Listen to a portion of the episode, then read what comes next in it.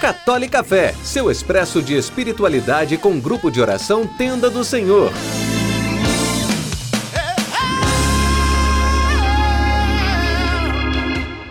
Louvado seja o nosso Senhor Jesus Cristo, para sempre seja louvado. Que a paz do Senhor Jesus esteja em seu coração, onde quer que você esteja. Nossa reflexão hoje é extraída de um dos meus livros prediletos na Sagrada Escritura, o livro de Jonas. A palavra do Senhor foi dirigida a Jonas, filho de Amate, nestes termos: Levanta-te, vai a Nínive a grande cidade, e profere contra ela os teus oráculos, porque sua iniquidade chegou até a minha presença. Jonas pôs-se a caminho, mas na direção de Tarsis, para fugir do Senhor. Desceu a Jope, onde encontrou um navio que partia para Tarsis. Pagou a passagem e embarcou nele para ir com os demais passageiros para Tarsis, longe da face do Senhor. Jonas capítulo 1, versículos de 1 a 3. Que grande abertura de um livro, só que não. O profeta ouve a voz de Deus, escuta claramente sua ordem e decide por si mesmo adotar uma postura totalmente oposta à vontade de Deus. Jonas não apenas não se dirige a Nínive, mas vai na direção oposta, dando-se ao trabalho, inclusive, de comprar passagem em um navio para se mandar mesmo. Mais à frente, no pequeno livro de Jonas, vemos que ele acaba por ir a Nínive e a grande obra de salvação que o Senhor fez naquela cidade através do profeta. E por que este pequeno livro de Jonas é um dos meus favoritos? Sério, leia. É bem pequeno, duas ou três páginas. Simplesmente porque em um curtinho trecho da Bíblia, recheado até de humor,